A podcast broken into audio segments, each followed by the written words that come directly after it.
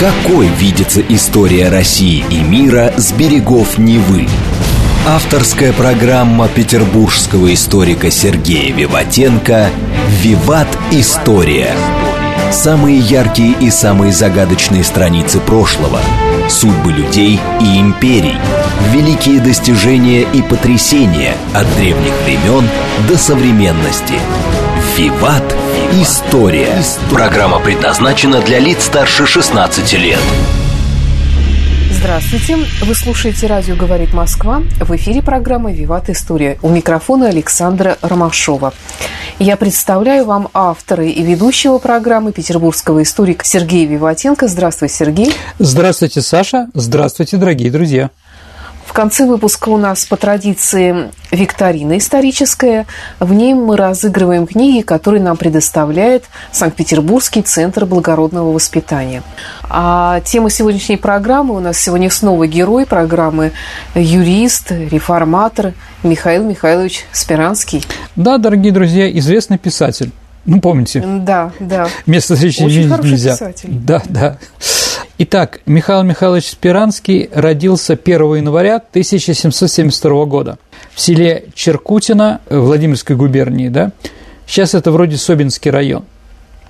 Его отец Михаил Васильевич служил священником храма святителя чудотворца Николая в поместье Екатерининского вельможи Салтыкова. Вот, и был благочинным Черкутской округе. А что значит благочинный? Но это в одном округе или в одном городе бывает не одна а, церковь, а несколько.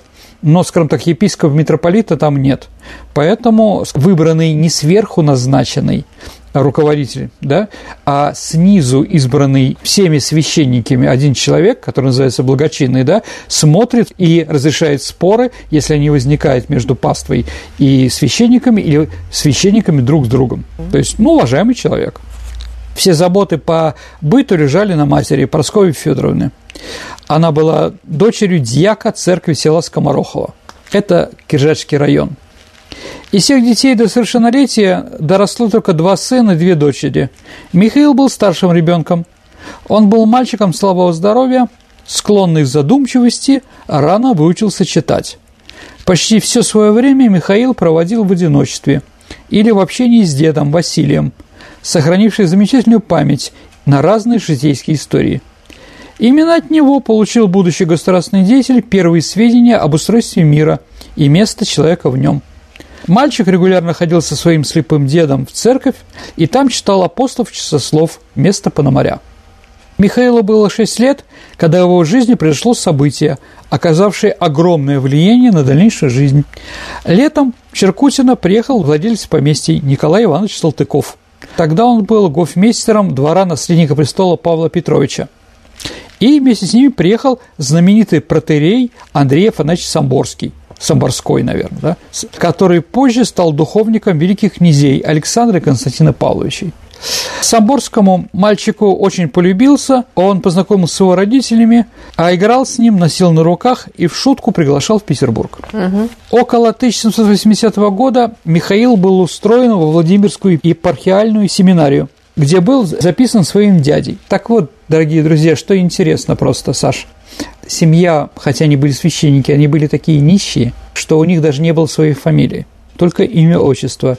И дядя, а потом, да, прослушав его, ну, такие экзамены были, да, там прослушка перед поступлением, да, а вот, и те преподаватели и священники, которые слушали Михаила Михайловича, они были поражены его знаниями. И поэтому они придумывали и фамилию Спиранский, «эспириту» означает «надежда». То есть они даже видели, что у девятилетнего мальчика, да, это надежда России. Методика обучения в семинарии была схоластической, и огромное количество текстов заучивали наизусть.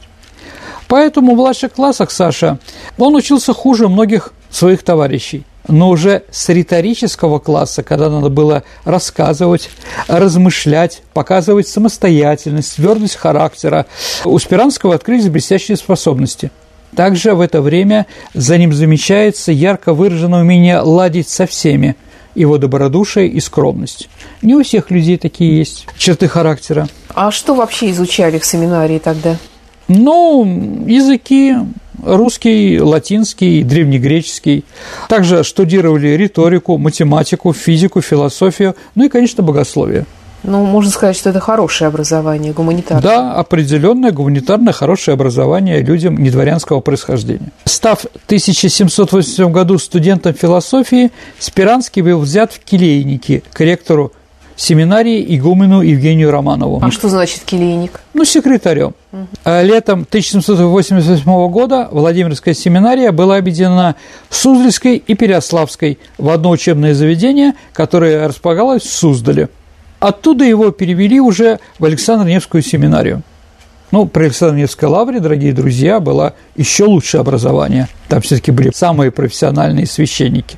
Потому что среди священников было очень мало грамотных людей – ну, тот же самый отец, а, отец Михаила Михайловича, Михаил Сергеевич, да, в Александровскую семинарию направлялись лучшие слушатели провинциальных семинарий со всей России. То есть ты отучился какое-то время в семинарии в своей губернии, а если ты первый или второй, тебя туда направляют. Интересно, а сейчас э, статус э, Александра Невской семинарии, он сохранился? Ну, есть семинария, академия есть, конечно. Но Академия, она еще... Нет, я имела в виду, что статус э, такого почетного учебного Конечно. заведения. Ну, я не стану, э, скажем так, говорить какие-то глупости, но, наверное, образование в Петербурге лучше, чем в каком-то провинциальном вузе. Ну, я работаю, дорогие друзья, в институте в Петербурге, да, Институт кино и телевидения но я думаю, что там образование лучше, чем в университете, непонятно почему получившие такие названия. Итак, в 1788 году Михаил Михайлович попадает в Петербург. В Александровской семинарии главный упор, помимо, собственно, философских дисциплин, был сделан на высшую математику, опытную физику, новую философию. Даже включали творчество богоборцев Вольтера и Дидро – ну, чтобы им понимать. Вообще надо, дорогие друзья, понимать, что по некоторым специальностям до революции вообще, кроме как семинарии, невозможно было что-то получить. Ну, например, по психологии. Психология была только, только в религиозных вузах. А она так и называлась уже тогда психология? Не знаю, как она называлась, если честно, Саша. Но я думаю, что слово «психо», «душа» существовало. Все-таки душа – это, наверное, религиозное понятие. Вот, так или иначе. Поэтому, действительно, образование в Александровской лавре было еще больше плюсов. Туда и преподавателей брали профессионалов. И также преподавали, например, французский язык. Ну, потому что это международное средство общения интеллектуалов того времени, Саша. Во всех этих дисциплинах Спиранский быстро сделал блестящие успехи. Свободно владел французским, он увлекся просветительской философией – что наложило несмываемый отпечаток на него в будущем. А чрезвычайно интенсивный характер обучения в Александровской семинарии вместе с суровым монашеским воспитанием воздействовали на семинаристов в сторону выработки у них способности к продолжительным напряженным умственным занятиям. Постоянные упражнения в написании сочинений развивали навыки строгого логичного письма – Выдающийся ум и независимость суждений проявляется в ученических проповедях Спиранского. Среди сокурсников Спиранского были будущий экзарх Грузии Филфилакт, литератор и переводчик греческих классических текстов, да, а не священник Иван Иванович Мартынов. Ну, такой Петр Словцов – это, Саша, автор исторического обозрения Сибири, а, так скажем так, и ну, скажем так, он первый, один из первых историков Сибири. Угу. Да, благодаря нему мы многое знаем, да, про этот край. А с 1792 года митрополит Санкт-Петербургский Гавриил предложил Спиранскому оставаться в стенах семинарии для преподавания естественно-научных дисциплин. Весной он был определен на должность учителя математики главной семинарии России. Через три месяца Спиранскому поручили вести еще курсы физики и красноречия – а с 1995 -го года курс философии. Помимо лекционной работы, молодой преподаватель со страстью занялся литературным трудом. Писал стихи, составил развернутую канву романа, размышлений над сложнейшими философскими проблемами. Знаете, Саша, он мне очень напоминает молодость Кирилла Гундяева, нашего патриарха. Он тоже очень рано в нашей Александр-Невской лавре стал знаменитым молодым преподавателем. В журнале «Муза» за 96 год были опубликованы стихотворения Спиранского «Весна», «К дружбе», «Мысли при колыбели младенцы» и другие. Наиболее значительное из его произведений данного времени – правило высшего красноречия. Она распространялась рукописи среди семинаристов – ну а также о силе, основе и естестве. Эти рассуждения были опубликованы уже, уже после смерти Спиранского. В 1795 году митрополит Гавриил рекомендовал Спиранского князю Куракину, богатому влиятельному вельможе, на должность э, домашнего секретаря. Молодой человек явился к Куракину, и тот устроил ему экзамен. Поручил Саше написать 11 писем разным лицам. Князю потребовался час – чтобы вкратце ему объяснить содержание писем. А Спиранский только ночь, чтобы все это написать. В 6 утра один из писем, составленных в изысканной форме, лежали на столе Куракина. Вельможа был поражен и покорен. Кроме исполнения обязанностей домашнего секретаря, Куракин получил Спиранскому обучать русскому языку своего десятилетнего сына, будущего сенатора, и девятилетнего племянника Сергея Уварова, будущего министра народных просвещений, автора идеи самодержавия православия народность, да, которому скоро памятник будет около нашего университета, да, и будущего президента Академии наук. Князь Куракин в конце 96 года при воцарении Павла I получил должность генерал-прокурора. И он предлагает Спиранскому отказаться от преподавательской деятельности и служить в его канцелярии. Митрополит, конечно, не желал отпускать способного молодого человека на светскую службу и предложил ему монашество, открывающее путь к архиерейскому сану. Но Спиранский сделал выбор, который круто изменил его судьбу. 2 января 1997 года он был зачислен в канцелярию генерал-прокурора на должность делопроизводителя с чином титулярного советника. При Павле I Спиранский умел не только хорошо и много работать, но и заводить полезные знакомства – Например, он сблизился, как мы уже говорили, да, с Алексеем Куракиным, долгое время имевшее влияние на императора Павла I. А когда Куракин оказался в опале, Спиранский же спустя год получил чин статского советника. А, а служил он, то, Саша, к тому моменту только два года. Вообще, конечно, чин обычно новый давали через пять лет. Что говорит действительно о его о таланте, уме, и умение. Я когда тебя расспрашивала про чины, но, если честно, я так все равно и не очень поняла.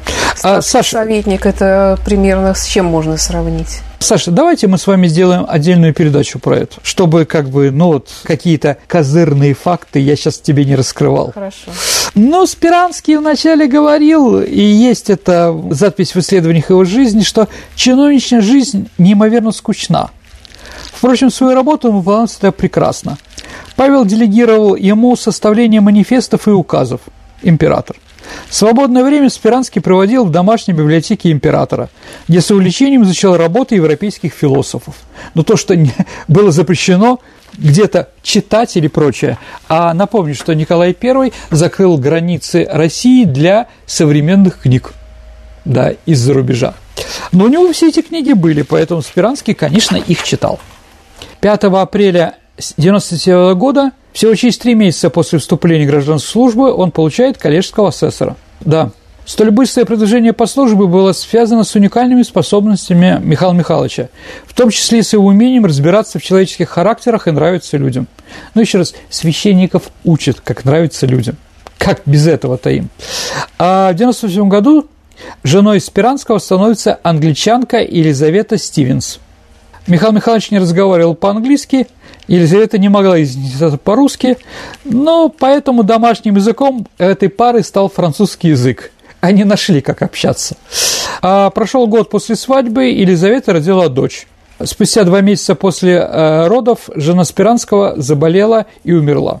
Ну, с одной стороны, говорят, чехотка, а с другой стороны, как бы от рождения ребенка. Обдавевший Михаил Михайлович тяжело переживал утрату. Спасла его только работа. Вскоре на Спиранского обратил внимание новый император Александр I. Чиновник приблизился к монарху и вместе с ним начал разрабатывать проекты возможных реформ. Вообще, надо сказать, дорогие друзья, что уровня Спиранского нашей чиновничьей братьей того времени не было никого. То есть, какой бы он должность ни занимал, он действительно был очень э, образованный, и все видели его все таланты. Это правда. Проекты преобразований, направленные на создание правового государства, которые пытался чиновник проводить, а дворянством были оценены негативно. И, в принципе, из всего того, что он пытался сделать, удалось притворить в жизнь только министерскую образовательную реформу. Ну, вместо коллегий у нас появляется министерство теперь. Во-первых, их Саша становится меньше, чем коллегий, а во-вторых, министр имеет право подписи, а коллегии этого не, не имеет. Что такое слово коллегиальность, понимаешь, Саша? Да, да, ты уже как-то мне объяснял Отлично. разницу. Эту. Вот, да. А также была образовательная реформа. Страна была поделена на семь образовательных кругов, во главе которого в каждого появился университет. То есть, если когда Спиранский начал эту реформу, у нас был один Московский университет и Петербургский педагогический институт. А вот, нет, Петербургский университет был основан раньше, дорогие друзья, в 1725 году, но в этот момент его ликвидировали. Да. А потом появляются Дербцкий, Виленский, Харьковский, Петербургский университеты – Казанский, конечно, тоже. Педагогический институт? Нет, ну педагогический институт был, а теперь появляется и в 2019 году Петербургский университет параллельно педагогическому институту. То есть он такой старинный, да, у нас? А пединститут? Да. Уже в 1807 году Спиранского несколько раз приглашают на обед ко двору к императору. Осенью этого года ему поручает сопровождать Александра I в Витебск на военный смотр, а в следующем году в Эрфурт – это Тюрингия, Германия, на встречу Александра I с Наполеоном. Спиранский увидел Европу, а Европа увидела Спиранского. А согласно рассказам очевидцев, в Эрфуде каждый из императоров, желая показать собственное величие, стремился блеснуть своей и свитой. Наполеон продемонстрировал сопровождающие его и полностью от него зависящие немецких королей и владительных принцев, а Александр показал своего статс-секретаря. Об его роли в государственных делах Российской империи Наполеон, видимо, имел достаточную информацию и оценил способность молодого чиновника. Участники русской делегации с завистью отмечали, что французский император оказал большое внимание Спиранскому. И даже в шутку, что известно, Саша, попросил у Александра, не угодно ли вам, государь, уступить мне этого человека в обмен на какое-нибудь королевство в Европе. Примечательно, что через несколько лет эта фраза получила в общественном мнении другое толкование и сыграла определенную роль в судьбе Спиранского, уже отрицательную. А дочь реформатора решительно опровергает эту чрезвычайно устойчивую, кочующую из книги в книгу легенду. Она говорит, что ее сочинил такой известный мистификатор, как Фадей Булгарин. Ну так а что за история? Ну то, что вот Наполеон предлагал поменять на герцогство ну, да, Альденбургское, да, герцогство переходит под российское влияние, да, а за это отдают Спиранского. В общем, скажу честно, если даже это было так, политических дивидендов Спиранскому подарок не прибавил. Просто вы стали больше ненавидеть. Это понятно почему. Зависть. Да. Над ним стали сгущаться тучи. В Эрфуте Александр позже обратится к Спиранскому с вопросом, что ему нравится за границей. Спиранский отвечал, «У нас люди лучше, а здесь лучше установление». По возвращении в том же году император дал ему поручение составить план общей политической реформы. И 11 декабря 1808 года Спиранский читает императору Александру свою записку об усовершенствовании общего народного воспитания – и представляет на рассмотрение проект предварительного правила для специального лицея. То есть, Саша, мы можем сказать с тобой, что Пушкинский лицей появился благодаря идее Спиранского. Но лицей формировался так, что там должны были учиться двое братьев Александра I, Николай I и Михаил. Да, и для них был строен лицей, но ни один, ни второй категорически отказались учиться непонятно с кем, и поэтому Пушкин и другие известные лицейцы, Горчаков и прочие, учились без них уже. Да. Но автор этого проекта был Спиранский. В этом предварительном правиле для лицея Спиранский намечает принципы обучения и будущего воспитания молодых русских аристократов да, на благо России. 16 декабря 1808 года Спиранский назначен товарищем министра юстиции. Ты сказал товарищ, что это означает в данном случае? Тогда это означало заместитель министра с оставлением при прочих должностях. 3 апреля 1909 года император подписывает разработанный Спиранским указ, согласно которому прекращается присвоение чинов камер-юнкера и камергера. Камер-юнкеры и камергеры, не состоящие на военной и гражданской службе, обязаны были выбрать один из двух видов службы и уйти в отставку, что, конечно же, многим не понравилось. В дальнейшем пожалование в камер-юнкеры и камергеры означало лишь присвоение почетного звания придворного отличия на время службы. Лица, пожалованные в этом чине, до издания указа сохраняли их. 6 августа император утверждает разработанный Спиранский указ об экзаменах на чин, в которых в целях повышения грамотности профессионального уровня чиновников требовал, чтобы чины – от коллежского асессора, который давал личное дворянство, и статус статского советника давало потомственное дворянство, присваивалось только при предъявлении диплома об университетском образовании или сдаче экзаменов в объеме университетского курса. То есть, дорогие друзья, мы прекрасно понимаем, что после этого дворянство его ненавидело. Если раньше они просто становились на должность, даже, возможно, вообще неграмотные, да, то теперь они изволены сдавать экзамен. Да, понятно, что это не давало вестов э, в дворянском обществе для Спиранского. Вообще, Спиранский, ну, как из грязи в князи, такое часто бывает, очень критически, сверху вниз, фыркая, общался с дворянами. Он считал их многих людей, которые, да, повезло родиться, но с интеллектом и образованностью у них практически ничего не было. Поэтому он настроил против себя очень много разных чиновников, угу. которые из-за этого терпеть не могли. 30 августа Спиранский возведен в чин тайного советника. А в этом же году Спиранский подготовил общий план реформ – введение к уложению государственных законов – которые по его замыслу изложение, изложением мыслей, идей и намерений не только реформатора, но и самого государя. В общем, дорогие друзья, что надо сказать про Спиранского? Это был очень работоспособный человек. И если он говорил, да, я принимаюсь за это, что вы мне предлагаете, он это делал всегда блестяще.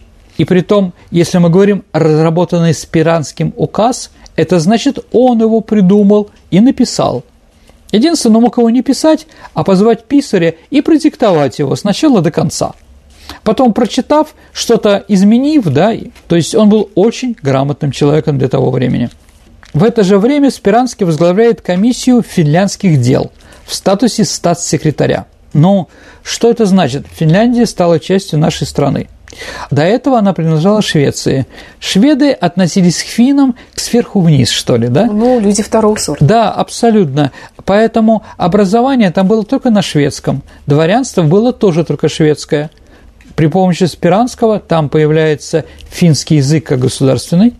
Второе, там появляется Сейм, местный парламент, в который входят и финны, и появляется Александровский университет. Да? То есть он это разработал все эти вещи. Поэтому Финляндия стала немножко другой, а не совсем отсталым северным частью э, Европы. В 2010 году с учреждением Государственного совета Спиранский стал государственным секретарем, то есть самым влиятельным сановником России и второй после императора лицо государства. Ну, Сергей, ты немножко сказал угу. уже о том, что многие его недолюбливали, а какое вообще вот можно как-то охарактеризовать отношение общества к Спиранскому? Только негативное из грязи в князи. Да. да, о нем все время говорили, что неправда, что он берет взятки. Вообще был иностранным шпионом. В марте 2012 года Спиранского внезапно вызвали к императору. Сразу же после напряженного четырехчасового разговора чиновник был отправлен в Нижний Новгород в бессрочную ссылку. Ну, это дворянство. Наговоры. Да, абсолютно, скажем так, дворянство в нем поставило ему условия. Мог ли император Александр I не подчиниться предложению дворянства в этом вопросе? Практически нет. Потому что у Александра, как я уже говорил и повторю, перед глазами была жизнь его героического папы и дедушки, которые, когда стали проводить антидворянскую политику, оба были убиты. Поэтому Александра вроде прав много, а на самом деле дворянство его контролировало. И второму человеку в государстве, влиятельному человеку, который усиливал Александра I, да, был отправлен ссылку. Но и с другой стороны, надо было готовить общество активно к войне. До него оставалось 4 месяца примерно, да? Поэтому нужна была консолидация общества, а общество было против второго человека в государстве. Затем его отправили в Пермь, Сергей, давай прервемся на несколько минут, послушаем новости на радио «Говорит Москва». Прекрасно. Давайте узнаем, что сегодня было интересного в мире. Какой видится история России и мира с берегов Невы? Авторская программа петербургского историка Сергея Виватенко «Виват. История». История. Вы слушаете «Радио говорит Москва». Продолжается программа «Виват История». В студии по-прежнему автор и ведущий программы историк Сергей Виватенко и я, Александра Ромашова, и Михаил Михайлович Спиранский. Да, дорогие друзья, поговорим о главном, самом великом чиновнике в истории Российской империи. Находясь в Перми, у него появляется свободное время. Он посвятил себя самообразованию. Он продолжал учить английские языки, выписывал издания по агрономии – сажал картошку и другие вещи. Говорят, успешно. Четыре года Спиранский провел в ссылке, и Александр I вернул его на службу после победы над Наполеоном. Поначалу, выбравшись из запала, Михаил Михайлович стал пензенским губернатором. Подняв Пензу на высоту, да, он был назначен генералом-губернатором Сибири. А это уже очень серьезно. В Сибири он провел ряд реформ и сделал эту часть нашей страны достаточно активной. И власть стала там четкая и более понятная.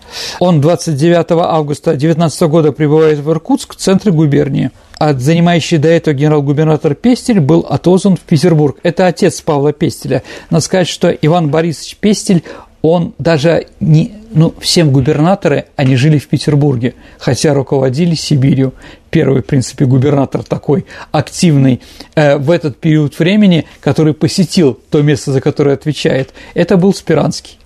То есть понятно, что Иркутск отличался, наверное, от житья в Петербурге.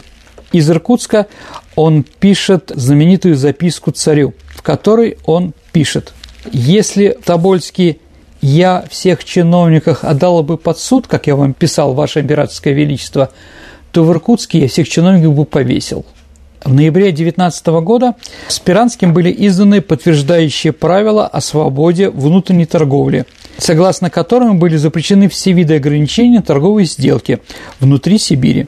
Отменялась так называемая запретная система и все виды монополий – Ведение свободной торговли, по мысли Спиранского, должно было способствовать и способствовало развитию производства товарного зерна и хлеба в Сибири, которые до этого испытывали острый недостаток, а даже когда урожаи были высокие. И действительно, уже в 1820 году в Сибири значительно улучшилось снабжение населения продовольствием. Уже находясь в Петербурге, благодаря созданной им Сибирскому комитету, который ограничивала власть генерал-губернаторов, Спиранский провел административную реформу, а в результате которой Сибирь Саша была разделена на два генерал-губернаторства. Причем единоличные власти генерал-губернатора и уездных начальников противостояли не только учреждения Петербурга, но и впервые созданные в России коллегиальные органы местной законодательной власти, местного самоуправления – и две губернии были – это Тобольск, это Иркутск. К концу января 2020 года Спиранский направил императору краткий отчет о своей деятельности, где заявил, что сможет окончить все дела к маю месяца, после чего пребывание его в Сибири не будет иметь никакой цели. Император предписал ему прибыть в столицу и к последним числам марта будущего года. Эта отстрочка сильно повлияла на Спиранского, его деятельность на какое-то время представлялась ему бессмысленной. Итак, в 21 году Спиранский был возвращен в Петербург, назначен членом Государственного совета, управляющим комиссией составления законов. По поручению Александра I Спиранский 3 сентября представил ему аналитическую записку о деятельности комиссии по составлению законов с 1904 по 21 год. То есть он сделал проверку всего, что было при царствовании Александра I. И главное, что было без него, пока он находился в ссылке. 2 июля 22 года неоднократно использовал обязанности председателя комитета комиссии князя Лопухина, который уезжал надолго для лечения в чужие края. Одновременно с 17 июля того же года он был членом Государственного совета по департаменту законов. С 21 по 23 год Спиранский неоднократно встречался с императором на заседании Государственного совета и комитетов, а совместная работа в кабинете государя в Зимнем дворце или Царском селе за 4 месяца он встречался с императором 7 раз, а это для его должности очень много. Известно, что 27 ноября 25 года, когда решался, ну, после смерти Александра I, 27 ноября 25 года решался вопрос, кто будет наследником. То есть вопрос о наследовании царевича Константина. Спиранский присутствовал на заседании этого госсовета, проходившем в Зимнем дворце. Тогда все члены совета направились за разъяснением к великому князю Николаю Павловичу, уже присягнувшему Константину. В записных книжках великого князя Николая Павловича первое упоминание о Спиранском появляется во время между царствования за четыре дня до трагических событий 14 декабря. То есть он начал активно общаться и с будущим императором Николаем I его супругой Александрой Федоровной. В дальнейшем каких-либо заметных для общества контактов будущего императора из Спиранского не было, но все изменилось после того, как он стал, Николай стал императором Николаем I. 13 декабря 25 года, за день до декабрьского восстания, Спиранский составляет проект манифеста о вступлении на престол Николая I. Он, как член Государственного совета, присутствовал на экстренном заседании во втором часу ночи с 13 на 14 декабря, когда Николай рассказал об завтрашнем восстании декабристов. Он был один из 20 членов Совета, подписавший журнал о восшествии Николая Павловича на престол – первые дни нового царствования Спиранский выполняет ряд других серьезных поручений императора, среди которых письмо цесаревичу Константину Павловича об исполнении его воли, проект манифеста о наследовании престола в случае кончины, а также манифест о произошедшем бунте в Петербурге 14 декабря – Сергей, а какие у него были взаимоотношения с декабристами? Ну, давайте так, наверное, до 14 декабря. Такой вопрос интересный. Вообще, скажем, дорогие друзья, да, он на стороне Николая Павловича, все это было, но в это время его положение было очень сложным. Во время допросов декабристов Николай I интересовался связью заговорщиков с высшими лицами империи. Как известно, состав Временного правительства будущие декабристы предлагали включить Спиранского и Мордвинова – как людей, уже известных всем. Во всяком случае, Николай I спрашивал все время о Спиранский, о Мордвинов, что вы собирались, ходил ли он, знали они о наших планах или нет, да? Ну и после того, как декабрист Батеньков сказал и Трубецкой сказали о непричастности Спиранского, только после этого Николай Павлович удовлетворился отрицательными ответами. И после этого он верил уже Спиранскому э, всю свою жизнь.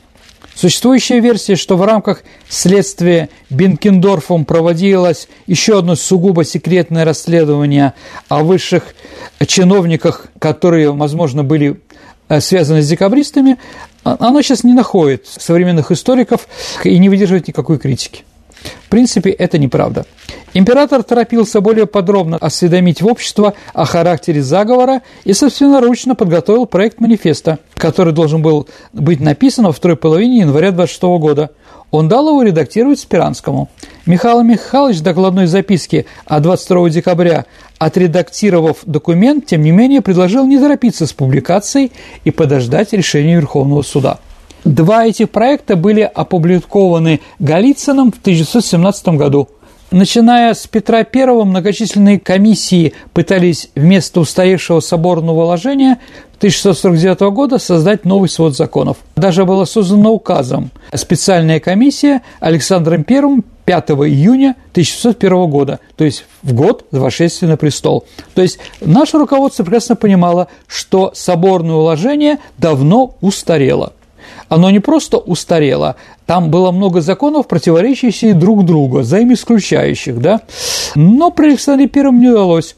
Но Николай Павлович дал новый импульс этой работы. Главным занявшим меня делом, сказал позднее император в речи на заседании Госсовета 19 января 1933 года, было, естественно, правосудие – в связи с расширением функций собственного императорского величества канцелярии 31 января 26 года вместо комиссии составления законов в этом учреждении было образовано второе отделение для совершения уложения отечественных законов.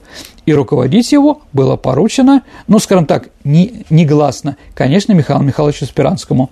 И я считаю, дорогие друзья, что, наверное, его работа над сводом законов Российской империи является главным, что он сделал в своей жизни первый ректор Петербургского университета после восстановления Бульгьянский. А почему его назначили, а не Спиранского? А потому что он был учителем права молодого Николая, угу. малолетнего, да? Да, абсолютно, проверял. Но фактически руководителем душой всего дела, я уже говорил, был Михаил Михайлович Спиранский. Именно на его квартире 26 апреля состоялось первое собрание чиновников отделения. Спиранский сам ежедневно докладывал императору. С апреля 29 года он стал вести переписку с министрами с обращением «милостивый государь» и прочее, то есть без употребления своей подписи какого-либо титула. По свидетельству Модеста Корфа, однокурсника Пушкина и одного из главных чиновников при Николае I, Николай и Спиранский одновременно находились в Петербурге, и не проходило 5-6 дней, чтобы они не работали вместе, часто по целым часам. Одновременно Спиранский был членом, а с апреля 1938 года председателем Департамента законов Госсовета. Эти два учреждения образовали некий единый организм, направленный на совершение отечественного законодательства – а Николай I поддержал идею Спиранского, что первым этапом систематизации законов должна быть систематизация законов в хронологическом порядке, без их изменения. Ну, хоть посмотреть, какие у нас законы есть, понимаете, да? Хоть посмотреть, какой, откуда что вытекает, и что они хотели этим законом, да? Еще раз, с 1649 года еще до Петра I, еще до империи, да? А, вот, да. Именно Таким стало полное собрание законов, первое собрание, которое было завершено Спиранским в 1830 году. Следующим этапом стало составление свода законов. В сущности, это была правовая реформа, Саш, подготовившая последственные реформы 60-70-х годов при Александре II. А 21 января 30 года Спиранский написал Николаю I о завершении работы над подготовкой свода – освободясь от болезни, имею счастье вашему императорскому величеству донести, что труды второго отделения собственной канцелярии в течение минувшего года окончательные, изготовленные к поднесению их на высочайшее усмотрение, когда повелить будет благоугодно. Его представление Государственному Совету состоялось 31 э, января 1933 года под председательством князя Кочубея, который поддержал Спиранского в его начинаниях. Итак, Саша, кроме 15 томов свода законов, а если ты будешь в Эрмитаже, или если вы, дорогие друзья, будете в Эрмитаже, на первом этаже есть библиотека, и там бюст Николая II. А вот почему бюст Николая II? Второго? Да, Николая II. Вот, я не могу сказать, да. Так вот, там в шкафах стекля... за стеклом находятся, ну, сантиметров по 10-12 толщины вот такие вот большие книги – многотомные, это как раз есть свод Российской угу. империи. То есть 15 томов – это очень много, да. Но это было только начало, дорогие друзья. А, значит, кроме свода законов, он предоставил еще Кочубею, Государственному совету, издание полного собрания законов Российской империи – доведенные до 19 ноября 25 года. Это 40 томов законодательных актов и дополнительно 5 томов указателей, а также приложения без нумерации, рисунки, чертежи, гербы. Это очень серьезно. Кроме того, Саша, он, он опубликовал еще первые 8 томов второго собрания от манифеста 12 декабря 25 года до января 33 года. Николай Павлович произнес речь о значении проведенной работы. После окончания рассмотрения утверждения свода законов Николай подозвал к себе Михаила Михайловича Спиранского, обнял его, снял с себя звезду ордена святого Андрея Первозванного и возложил на него в знак своей признательности на выполненный труд – где, Саша, вы видели изображение, картину Николай I вручает Михаилу Михайловичу Спиранскому орден Андрея Первозванного? Не помню. На, на памятнике Николаю Первому там есть барельеф как раз с этим изображением. Вот. С 1837 года Спиранский председатель Департамента законов Госсовета. Николай I очень высоко оценил способности Спиранского. При нем чиновник продолжал работу по систематизации законов. Он также преподает э, в университете, разрабатывает программу высшего образования для юристов. А Николай I привлек Спиранского к процессу по делам декабристов. Именно Спиранский разделил подсудимых на 11 разрядов с соответствующими мерами наказания и подготовил доклад с текстами приговоров. Николай I приписывает слова «Я не хочу умереть, не совершив двух дел» – издание свода законов и уничтожение крепостного права. Но второе, как известно, он не сделал. А вот. На заседании 31 августа 27 года члены комитета ознакомились с запиской Спиранского о крепостном состоянии России, в основе которой лежали идеи самого императора. Проект, содержащий предложение ликвидации личной зависимости крепостных крестьян при сохранении за помещиками земли, был поддержан Николаем I. Как известно, проект не был реализован из-за категорического Саши неприятия братьями императора Константина Михаила и подспудной дворянской фронты. Конечно, дворяне были против. По подсчетам исследователей, при Николае I было утверждено 367 законодательных актов о помещих крестьянах. Большая часть их была разработана и утверждена самим Спиранским. 224 акта только про крепостных крестьян. Я пытаюсь представить, что в этих актах могло быть написано. Ну, разные улучшения жизни крестьян. Угу. Запрет ссылать в Сибирь. А, а, скажем так, а запрет разделять семьи продавать, да, а запрет а, продавать крестьян без земли, там и многие другие вещи.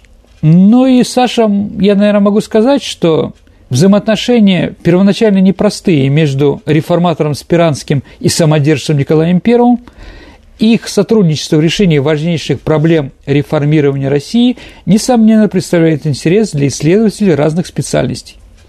Характерно, что, да, как я уже говорил, э, кроме того, что на, на памятнике Николая I изображен Спиранский, а он еще находится на памятнике тысячелетия России. И он находится между двумя братьями Александром I и Николаем I, потому что служил и одному, и второму.